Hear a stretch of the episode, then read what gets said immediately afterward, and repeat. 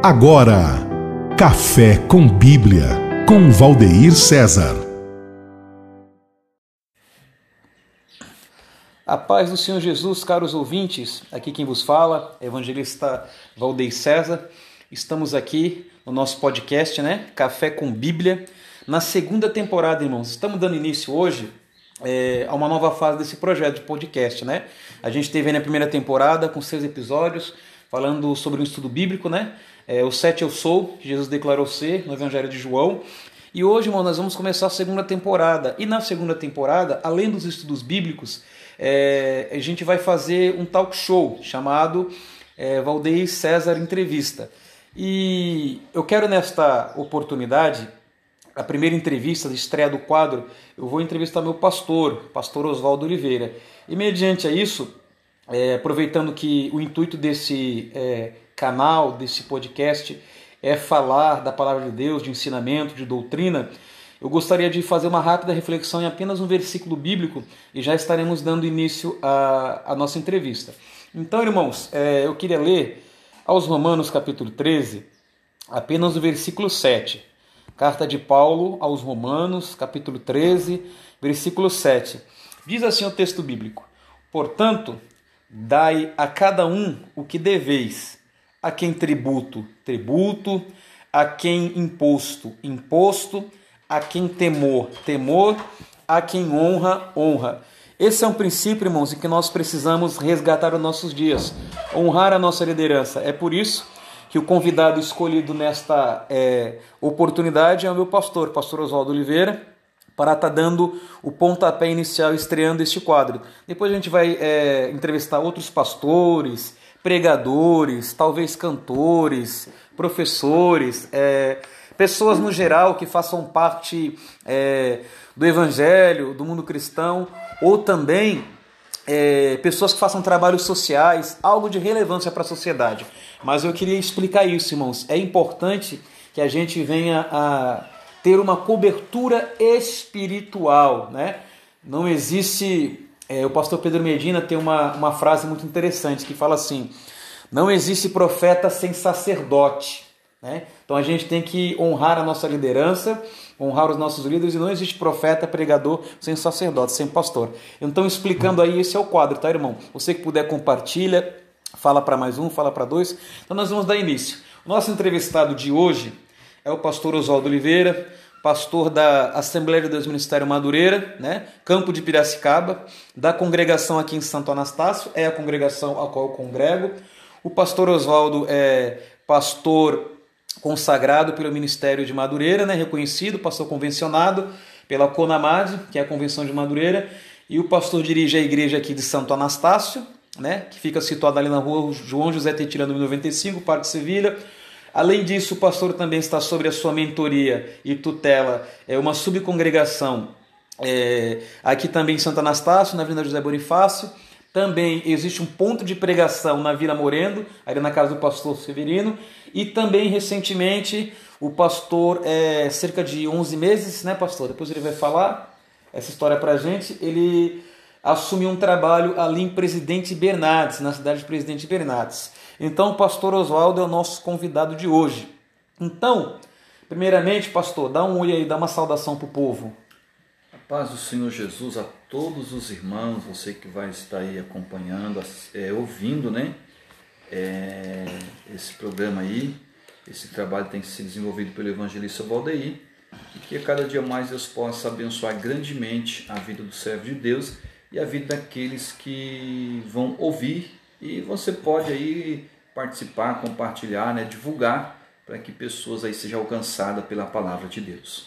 Amém. Pastor, deixa eu fazer uma pergunta. É, primeiramente, quantos anos o senhor tem de conversão? Fazer duas perguntas em uma só, né, para o senhor emendar. Quantos anos o senhor tem de conversão a Cristo, ao Evangelho, e como que foi é, a experiência de conversão do senhor? É, evangelista Valdeir, na realidade a gente foi, né, eu fui para o Evangelho muito jovem ainda, né? Eu tinha apenas 13 anos, de 13 para 14 anos, e eu fui no ano de 93, junho de 93, né? Quando foi dia 30 de abril é, de 95 eu desci as águas batismais, lá nas ali do rio em Epitácio, fui batizado. E quando eu fui para Jesus, né, nessa época a gente já a gente morava no sítio e geralmente a gente ia final de semana para a cidade e, e eu costumo dizer que muitos dizem que quando a pessoa entra na igreja, na igreja embriagado, ele não permanece, não é fruto vingativo. E eu sou fruto de alguém que um dia entrou embriagado na igreja. Né? Entrei por volta das aproximadamente 8 horas da noite, ouvi a palavra, uma palavra muito simples, mas muito objetiva que aquele pregador, o dirigente da igreja pregava naquela noite. E através daquela mensagem, no final, na hora do apelo, eu ouvi uma voz que dizia para mim na frente, outra voz relutava que não, e eu, quando eu percebi, eu estava na frente com as mãos levantadas. Então, a partir daquele dia, eu entreguei minha vida para Jesus e realmente eu me entreguei de corpo e alma e espírito. E a partir daquele momento, a minha vida foi transformada, né? Aquilo que eu procurava, é, as madrugadas, nos bares, na bebida, eu não encontrava, mas quando eu fui entreguei minha vida para Cristo, a minha vida mudou. Né? Então, é, a gente vem uma longa temporada, de 95 para cá, é, a gente começamos a auxiliar é, dirigentes de igreja e logo em seguida Deus me agraciou, comecei a auxiliar alguns dirigentes, fui separado a obreiro, né? Primeiro passo do meu ministério, na época fui separado a Daniel, que usava falar muito que era simbolizava o cargo Daniel, porque Daniel foi um homem de oração, né? Então foi uma estrutura muito, uma base muito boa no ministério é, passar por esse processo. Depois desse processo é, fui consagrado, fui separado, né, não consagrado, separado a cooperador e ao longo do tempo Deus foi nos agraciando, né? Só que para mim chegar onde que eu estou hoje no pastorado, é consagrado pela convenção, separado pela convenção, consagrado ao pastorado, isso duraram alguns anos.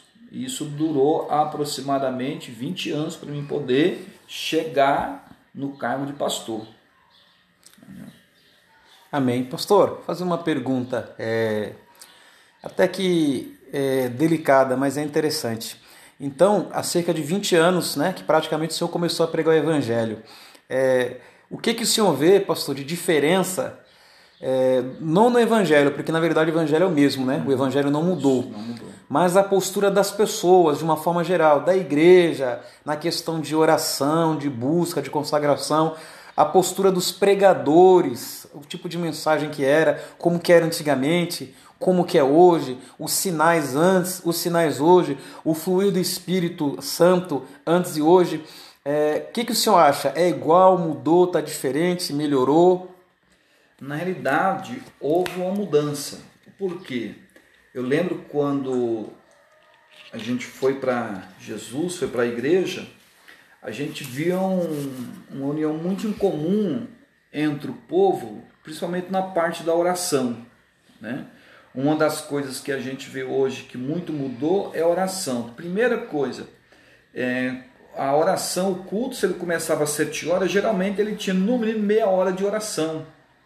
E geralmente essa meia hora de oração, ela era uma oração em conjunta com toda a igreja.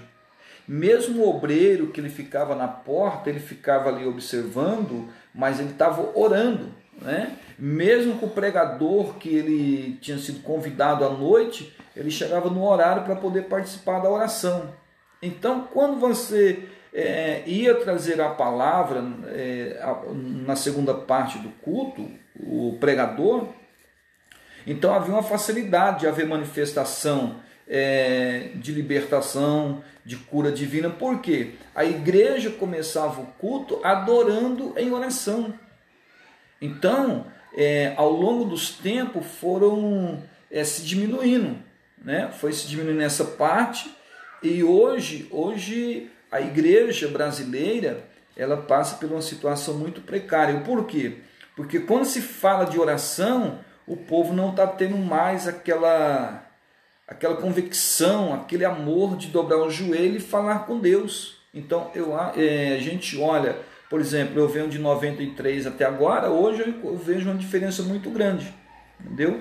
Porque na época a gente começou a ser obreiro, obreiro tinha que estar na igreja, é, era, era requisito, entendeu? O obreiro era requisitado de que forma na época de 93 que eu, eu vim para cá? Acredito que bem mais antes, é, de 93 para trás, era bem mais requisitado. O obreiro era o seguinte: ele era requisitado, primeiro passo, ele tinha que estar nos cultos de oração. Segundo passo, ele tinha que estar nos cultos de ensino da palavra de Deus. Ele tinha que estar nas consagração que era realizada na igreja pela liderança. Então tinha, uns, tinha requisito obreiro, era requisitado, feito uma escala não somente nesse ponto, mas era uma escala que era feito de organizar parte de limpeza de igreja, horário de chegar no culto, tudo isso, o obreiro tinha que passar por esse, esse teste de fidelidade. E quando não passava, geralmente o obreiro não tinha nem oportunidade para passar a salva. E, e interessante, o evangelista Valdeir, o que a gente vê de antigamente para hoje, é que quantas vezes, a gente estava escalado ali, demorava ter uma oportunidade para trazer uma palavra, e, e, quando chegava no dia que a gente ia trazer a palavra, às vezes o pastor ele provava a gente e não deixava dar, é, trazer a palavra. E no final do culto, às vezes nem justificava por quê? Provando o obreiro para ver a procedência do obreiro. Aí quando nós traz para os dias de hoje, se isso acontecer hoje, aí o pastor já está perseguindo ele, já quer sair da igreja, já quer para outro, outro destino, alguns já quer é, é tomar alguma decisão errada. Então, eu acho que o reino de Deus, na realidade, tem que ter uma mudança. E quando a gente olha no passado, a gente vê o porquê que a igreja, as igrejas cresceu muito. Porque os anciões que lideravam as igrejas no passado eram homens que traziam a igreja para oração. Hoje não se traz mais isso. Hoje querem trazer a igreja para alguns movimentos que não estrutura a pessoa na palavra, na presença de Deus. É por isso que nós temos, nós temos muito altos e baixos pessoas que hoje ele está na igreja, amanhã está no mundo. Entendeu? Infelizmente tem que haver uma mudança e essa mudança precisa desta reforma e tem que trazer esses princípios para dentro da igreja. Amém. O pastor Oswaldo Oliveira, irmãos, é, é casado né, com a evangelista Raquel ao qual tem auxiliado o pastor no Ministério do Pastoreio. O pastor Oswaldo é, é pai de quatro filhos, já é avô, né? É avô de um, de um casal de, de gêmeos e tem seguido a ordenância bíblica, né, irmãos? Que é ser marido de uma só mulher, que é um assunto muito delicado que a igreja, onde era nos últimos dias, inclusive no meu dos ministros, tem é, aberto mão desse princípio, né, de ser o marido de uma só mulher. É, mas então, pastor, eu queria perguntar para o senhor, mais uma vez, duas perguntas em uma. Quanto tempo é, de casado e como que foi o início desse relacionamento? Conheceu a esposa, a evangelista Raquel, é, na igreja, é, na presença de Deus? Quantos anos o senhor tem de casado e como foi o início dessa história? É, o início, evangelista Valdeir, primeira base que é, eu vejo que, que começou, né, o meu relacionamento com a minha esposa é, foi através da oração. Né? A gente, eu vi ela na, no ano de 95, eu vi ela em Epitácio no batismo. Eu vi ela lá em, em Epitácio, 95, não, 96. Em 96, eu vi ela lá em, em Epitácio. Só que a gente não teve, não conseguiu ter diálogo, né? Conversar. E depois, passado um tempo, eu vim dirigir a igreja aqui em Santo Anastácio, né? Eu vim dirigir a igreja em Santo Anastácio e a gente não teve, né, assim, uma oportunidade primeiramente de eu conversar com ela, dialogar com ela, se realmente ela queria namorar comigo, né? Porque a minha sogra era uma pessoa bem firme na palavra e eu tive que pedir namoro, né? Nesse dia, meu finado sogro não estava presente e eu chamei a minha finada sogra e chamei ela na salinha lá que a gente tinha na igreja e tive que ir direto no assunto, né? Ela aceitou, depois já propôs para mim vir conversar com o pai dela, eu vim, eles aceitaram e a gente começamos a namorar. Só que um namoro de crente, debaixo de oração, a gente não não saía, a gente não, não saía, a gente namor, é, namoramos, noivamos dentro de 11 meses, nós casamos. Eu nunca fui, cheguei lá na praça com ela ou saí sozinho, né? É, teve as lutas, as dificuldades, mas graças a Deus Deus foi aprovando, casamos. Hoje, eu louvo a Deus, temos 23 anos de casado, né? Igual você falou, eu sou pai de quatro filhos, dois homens e duas mulheres, né? tenho uma filha casada, tenho um, um casal de neto. Então, tudo isso foi debaixo de oração. E aí, eu aprendo, o que, que eu aprendo dentro da palavra de Deus? É, hoje, quando eu casei, eu era aquele rapaz mais, mais novo, né? a idade vai chegando, então a gente tem que pensar uma coisa. Eu aprendi uma coisa que meu pai sempre me, me ensinou em casa: Filho, casamento é um só, somente a morte pode separar. Então a minha visão hoje, evangelista, falei, não somente como pastor, mas como servo de Deus e um homem casado, eu entendo o seguinte: se eu casei uma vez, então a única coisa que pode me separar da minha esposa é a morte e nada mais.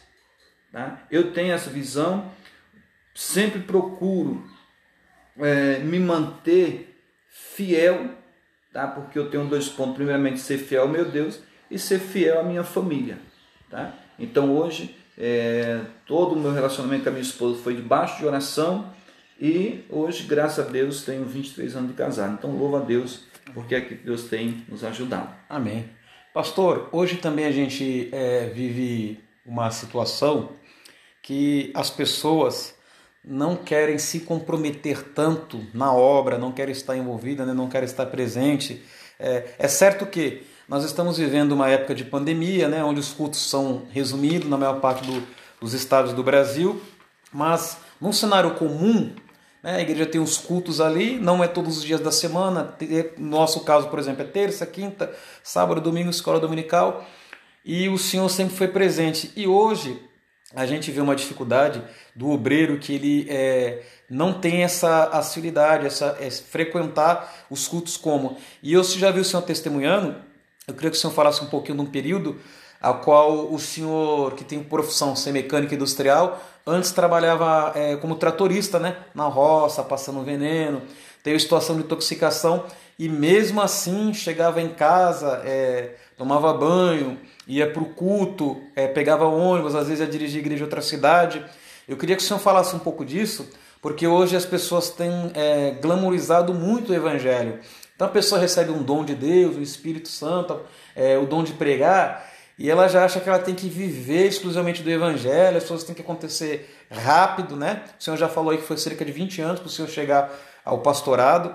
Mas eu queria que o senhor falasse um pouco dessa fase de trabalhar na roça e às vezes no sol e levar marmita, essa coisa toda. E mesmo assim ser frequente né, nos cultos. Eu falo isso como um exemplo, porque muitos jovens vão ouvir aqui esse podcast e isso é importante para edificar a fé. É, uma das coisas que muito marcou na minha vida, que eu, a gente, eu cheguei um tempo, tomei conta de uma igreja de Bernardes por cinco anos. E na época a gente trabalhava com trator, a gente levantava é, cinco e meia da manhã, né? Tomava café, já seis horas a gente estava no ponto para poder pegar o ônibus para poder ir. E quando a gente chegava em casa, era sete horas, dez para sete, a gente descia aqui na esquina, e a gente já corria para casa, tomava banho, porque eu tinha que pegar o ônibus 7h40 ali na saída, próximo posto Lozano aqui, posto, posto Cristo aqui do Lozano na saída, porque o ônibus passava 7h40. Então eu tinha aproximadamente 40 minutos para poder correr em casa, tomar banho, trocar de roupa e, ir para lá poder pegar o circular da Andorinha. Quando a gente terminava o culto, era 9 horas, não tinha carro na época, então eu ficava lá na casa dos irmãos até 11h30 para poder pegar a circular que entrava lá em Bernardes, saía, passava lá 11h30, chegava em, no ponto quase meia-noite, chegava em casa, ia jantar, dormir uma hora da manhã. Quando era 5 e meia todo dia, e isso era constante, eu ia três vezes para Bernardes, os demais cultos eu estava aqui em Anastácio cooperando. Então era constante. É, depois chegou um tempo, é, quando a gente estava pastoreando aqui no Ministério de Madureira, que aí eu já não, eu trabalhava já na cidade de mecânico na empresa, e minha esposa me buscava lá com a vizinha, eu passava na casa do irmão, pegava a perua da igreja, chegava em casa, tomava um banho, tomava um café, já trocava de roupa, pegava a perua e ia buscar os irmãos para poder participar do culto. Depois terminava o culto, ia levar os irmãos quando eu chegava em casa, que eu jantar era 11 horas. Isso aí fiz constante e sempre estava nos cultos, mesmo diante de luta, dificuldade, chuva ou vento, estava na igreja adorando. Então eu acho que é assim. Às vezes hoje a pessoa fala assim: ah, mas hoje o pastor é pastor, é consagrado, total. Só que lá atrás a gente tem uma história. Então a gente tem que ver que o principal na vida da gente não é você chegar numa consagração, você ter uma credencial de convencionado ou de pastor. Você tem que ter uma história com Deus, você tem que ter uma vida com Deus. E isso é o principal, porque o que faz é, a diferença na sua vida não é credencial, é o compromisso, é a responsabilidade que a pessoa tem com Deus. Amém, pastor. É, é, interessante o senhor ter falado justamente a história, era justamente esse comentário que eu ia fazer, né? não uma pergunta, mas uma colocação por que, que eu estou fazendo essas perguntas para o senhor e, e, farei elas também para é, futuros convidados? Que as pessoas às vezes veem o senhor ali é, no púlpito, né, domingo, com paletó, uma roupa, e a pessoa acha, poxa, mas o pastor né, está em destaque, está honrado, tem uma igreja para tomar conta, igreja grande, e as pessoas não veem justamente essa palavra que o senhor falou, a história. História. Houve uma história de renúncia, de pagar preço, fazer a obra é, voluntariamente sem ter um carro, né? sem ter um cargo etc e tal. Então por isso que é muito importante, porque as pessoas hoje, né, pastor, só querem o lado bom. E, a, e as pessoas têm que entender que no nosso ministério, na nossa vida, na carreira da fé, a gente está em, em, em pontos diferentes, né? E às vezes a pessoa, ah, o pastor está assim, mas passou, pagou um preço, né? É tanto que até hoje eu ainda vejo na igreja, o pastor ainda tem o hábito ainda, o pastor abre a igreja, faz manutenção na igreja, trabalha na obra é, física, né, pastor? Limpa. Eu já vi o pastor por várias vezes lavando banheiro. Banheiro, até é. hoje não tem. Sempre tive isso comigo, nunca vou. É, agora o senhor passou, não vou fazer, não. Se precisar limpar banheiro, limpar o chão da igreja, varrer a igreja, é, sempre estarei pronto. Enquanto Deus me der saúde, estarei pronto para poder fazer a obra de Deus. Amém. E outra coisa, meus, que eu queria é, falar aqui, fazer uma pergunta para o pastor é que o pastor Oswaldo ele é, é, é, simples e pelo fato dele não falar, às vezes as pessoas não sabem, mas por exemplo, é, formação teológica, o pastor Oswaldo tem a mesma formação que a minha. Ele é bacharel em teologia livre pelo CETAD, mesma escola, ele estudou lá trabalhando também com sacrifício, né, pastor? Fez o básico, fez o médio, fez o, avançado, que equivale é, ao bacharel, bacharel livre. Então a mesma formação teológica que eu tenho, o pastor Oswaldo tem. E ele não ostenta isso, né? É uma questão de, de, de característica. Só que agora tem uma coisa que, é, que eu queria que o pastor comentasse. Se desde o início começou assim a relação com o Senhor, eu digo como mundo espiritual. O pastor é, ora por, por cura. Eu já vi Deus usar o pastor para curar, né? Jesus curou pessoas através do ministério do pastor. E o ministério que o pastor desenvolve também é um ministério de libertação. Por várias oportunidades eu já vi de perto, o pastor já até contei isso, já dando é, ensinamento. O pastor já ligou para mim, Valdei, vamos em tal lugar, é, expulsar demônio, etc e tal. E o pastor nessa área é muito usado por Deus, tem uma autoridade. E isso, pastor, é muito importante para o ministro ter hoje. A prática do evangelho. Eu quero dizer que é o seguinte: o Senhor fez a teoria, mas o mais importante é a prática, praticar. Porque hoje a gente vive uma época que o evangelho ele é muito teórico, né? Os homens têm canudo e ostenta esses títulos e às vezes não tem a prática. É, e Jesus ele nos deu né, poder e autoridade. O evangelho ele tem que ser alcançado por sinais, por cura, por libertação. E eu queria que o senhor falasse um pouco como que foi essa relação. Se desde menino, desde novo convertido, o senhor já começou a se envolver com essa parte espiritual de libertação, já começou a orar. Se quando era novo convertido tinha medo, tinha receio ou não, sempre foi é, é, alguém que inspirou o senhor, ou o próprio Deus já direcionou o senhor para essa parte de libertação que o senhor atua. É, evangelista falou, aconteceu um cenário comigo, era novo convertido né? E a gente começou a ir nas igrejas, na igreja, e eu via o pastor né, colocar a mão nas pessoas, expulsava o demônio com aquela maior facilidade. Então eu não tinha ainda passado aquele ensinamento, eu achei que era, é, era colocar a mão e expulsar. Isso aconteceu comigo é, numa certa ocasião na casa da minha irmã. Eu orei por uma certa pessoa, coloquei a mão e quando eu clamei o nome de Jesus, o demônio se manifestou. E naquele dia, eu para mim tive uma experiência. A gente não conseguiu expulsar, inclusive a gente teve que correr de dentro do quarto. Né? Quando foi no próximo culto, conversando com o pastor, ele falou: Não, irmão, não é assim. Você tem que buscar, você tem que se revestir, você tem que se encher do poder de Deus. Aí foi onde ele me deu, me orientou. Aí onde eu passei a começar a orar pela madrugada, comecei a jejuar, comecei a buscar a Deus. E, e um certo dia Deus fez uma promessa na minha vida né? Deus fez uma promessa que aonde eu colocasse a mão, Deus iria curar, Deus iria libertar. Só que na realidade, é, Deus fez a promessa, mas eu comecei a buscar, eu fui buscar. Deus fez a promessa e eu fui buscar aquilo que seria os conteúdos necessários, que era orar, jejuar, se consagrar. E aí eu comecei a buscar, Deus começou a me usar. Né? Deus começou a me usar e desde o início, praticamente, do ministério, eu tenho visto Deus realmente é, fazer milagres, Deus libertar pessoas.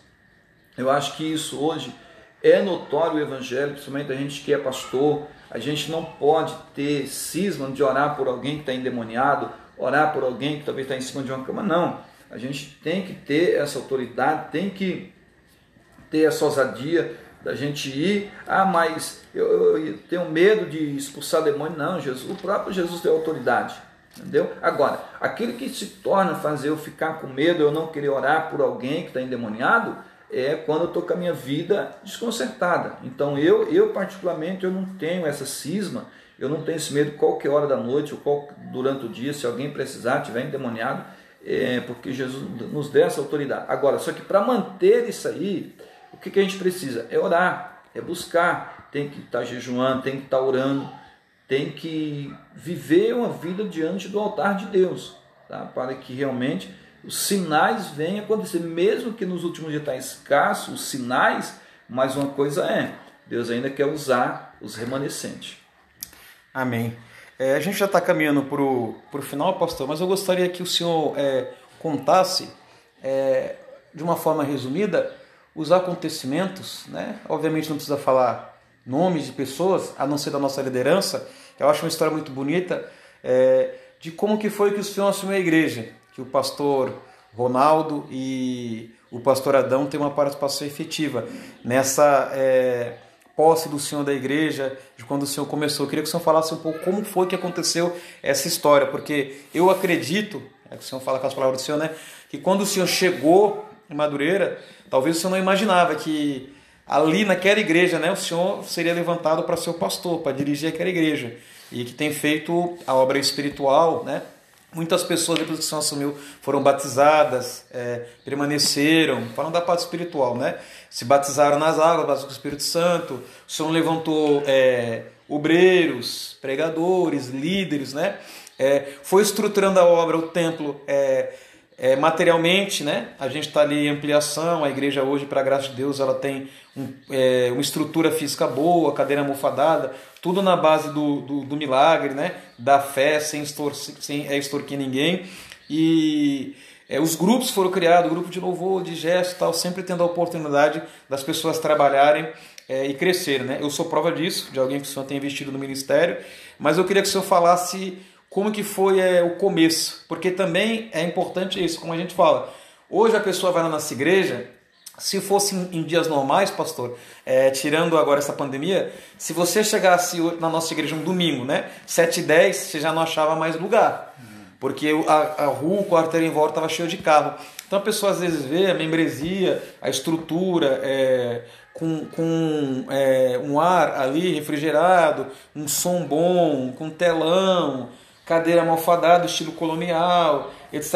É claro que estou falando das duas partes, a parte espiritual é a prioridade na vida de oração, né?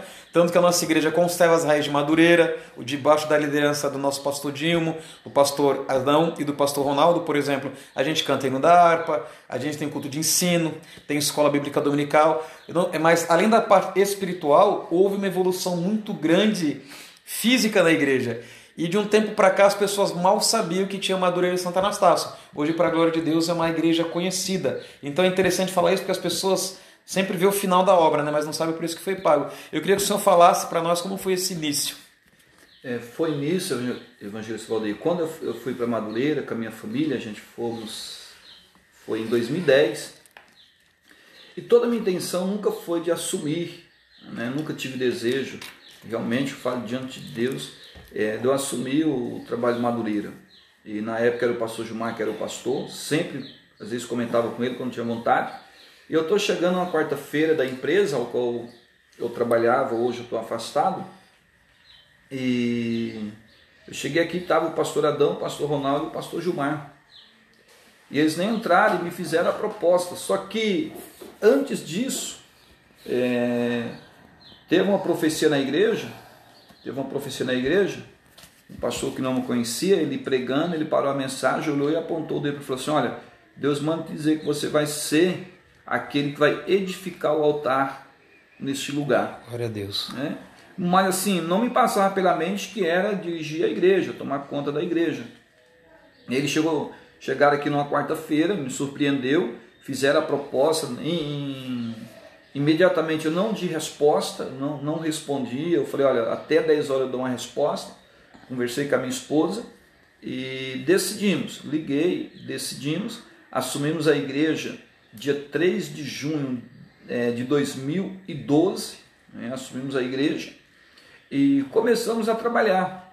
Né, começamos ali a trabalhar, é, buscando a Deus em oração com os irmãos, na época os irmãos estavam com a gente, e havia muita coisa para fazer, e eu comecei a ver a mão de Deus, a mão de Deus agir naquele lugar.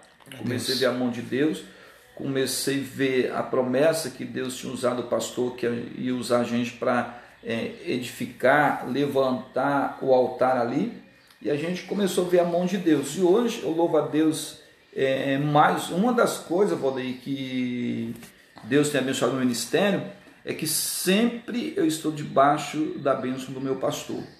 Esse é o segredo é o segredo de qualquer pessoa dentro da igreja ser abençoado. Glória a Deus. Você tem que estar debaixo da bênção do seu pastor. Quantas vezes eu, às vezes eu precisava fazer alguma coisa, eu ia no meu pastor e pedir orientação dele. Então o segredo é você estar debaixo da mão do seu pastor, primeiramente de Deus, segundo o seu pastor, porque Deus constituiu o, meu pastor como sacerdote sobre mim na face da terra. Então, se eu não estou debaixo da bênção do meu pastor, tudo que eu faço não vai prosperar.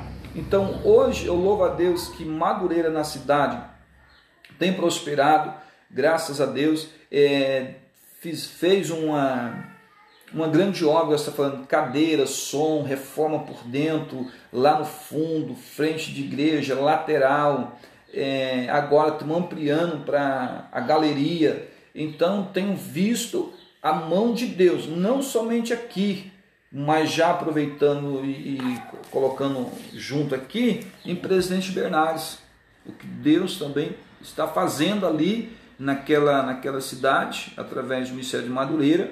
Então, é, é muito gratificante. Mas tudo isso se resume hoje, tudo que você tem acompanhado, que Deus tem feito ali dentro, tudo isso é porque o líder está debaixo da obediência do seu pastor. E aí tudo tem para dar certo. Agora, se eu começo é, é, é, a sair fora, ser desobediente, aí tudo começa a dar errado. Por quê? Deus só abençoa aquele que faz as coisas debaixo de obediência. Amém, pastor. Pastor, a gente está finalizando, né? É, eu quero fazer um, um pedido para o senhor, aí a, a deixa, né? É, qual o conselho, pastor, que é uma coisa que é interessante que eu vejo na geração do senhor é a mudança que teve que, que se adaptar às coisas, né? Como por exemplo, há muitos anos atrás, é, questão de cultura, assim, né? era mais simples a igreja, né? E ao passar do tempo foi tendo é, conjuntos entrando, a igreja tendo que, né? Umas problemáticas que não tinham é, antigamente, igual, por exemplo, caso de tratar divórcio, né? Jovem com namoro precoce, umas coisas que não, não tinha antigamente. Por exemplo, a adesão à rede social, né? Que era uma coisa que a igreja não, não fazia parte, né? Mas, é, pela graça de Deus, é, o Senhor já era pioneiro nisso, né? Ali, é, eu digo, como igreja, já transmitia os congressos, né? Já tinha o hábito de fazer live no, nos congressos da igreja. Então não houve um choque tão grande, mas se adaptou. É, então eu queria que o senhor falasse, terminando com duas perguntas, fazendo a pergunta. É, como que, que o senhor tem visto essa pandemia? É, como que o povo de Deus é, deve reagir a essa pandemia? Eu queria que o senhor fizesse essa pergunta, depois fazer mais uma a gente vai estar encerrando. Olha, Evangelista Valdeir, é, em cima dessa pergunta aí, dessa pandemia que nós estamos vivendo hoje, é, o que eu tenho aprendido, né, o que eu tenho aprendido, primeiro ponto, quando surgiu a pandemia, né, então o primeiro ponto houve a determinação, as igrejas fechar, automaticamente uhum. a gente tem que ser obediente né? É o que nós foi feito. Foi liberado fazer culto com uma porcentagem dentro das normas? Eu acho que tem, o povo de Deus tem, com exceção aqueles que estão na área de risco, ficar em casa. Mas os demais, buscar a Deus. Agora, nós estamos vivendo aí esse vento, essa tempestade, e isso Deus tem procurado a nos ensinar. E eu sempre pergunto uma coisa, uma, um, um, uma pergunta que sempre está comigo, se hoje um pequeno vírus agora está parando nós, então o diabo está dizendo o seguinte: descobrir uma forma bem fácil de parar a igreja. Neste momento agora, não é o momento da igreja, principalmente agora que já está voltando fazendo os cultos, não é o momento da igreja retroceder, é o momento da igreja avançar em oração, jejum. Por quê?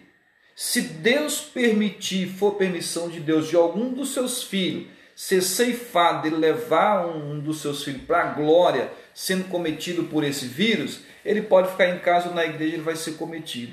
Então, eu acho que nesse momento agora é tempo da igreja, através desse vírus, Deus está querendo despertar a igreja e trazer a igreja mais para perto dele. Só que nós, a igreja, tá, não está apercebido e atento a essas coisas. Por quê? Estamos vivendo agora esse momento, igual você falando, muito de rede social. E o que nós estamos vendo hoje verdade. muito em rede social, o que está acontecendo?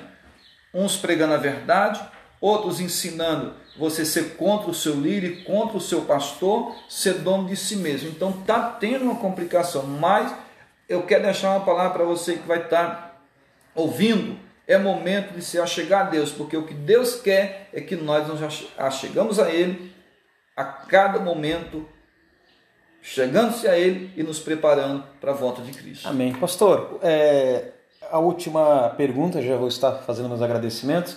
Queria que o senhor deixasse um conselho pastoral para o jovem hoje que, que almeja, a Bíblia fala que quem almeja o episcopado, né? É, excelente a coisa deseja. Qual o conselho que o senhor tem para dar hoje para o jovem, para a irmã que quer ser obreiro, quer ser obreira na casa do Senhor? É, conselho básico e simples. Primeira coisa, para hoje, para o jovem, até mesmo para aquele que já é obreiro, que está começando, primeira coisa, seja um participante. Culto de oração, culto de ensino, escola bíblica, seja obediente ao seu líder, se você faz parte de mocidade, de irmãs ou, ou de qualquer grupo, seja obediente porque é o princípio. Se não tiver esses princípios, pode até começar, só que realmente pode ter um final triste. E é isso que o pessoal, muita gente não está sabendo respeitar. Não, eu não obedeço, eu quero fazer a vontade de Deus. Mas primeira coisa, a vontade de Deus é obedeça o seu pastor, obedeça o seu líder, mesmo se o seu pastor, o seu líder provar você, seja obediente, continue firme e com certeza você terá sucesso falo com experiência própria, você terá sucesso na sua carreira em nome de Jesus. Amém, pastor. Eu quero agradecer aqui, né, essa entrevista que o Senhor concedeu para mim, do tempo do Senhor.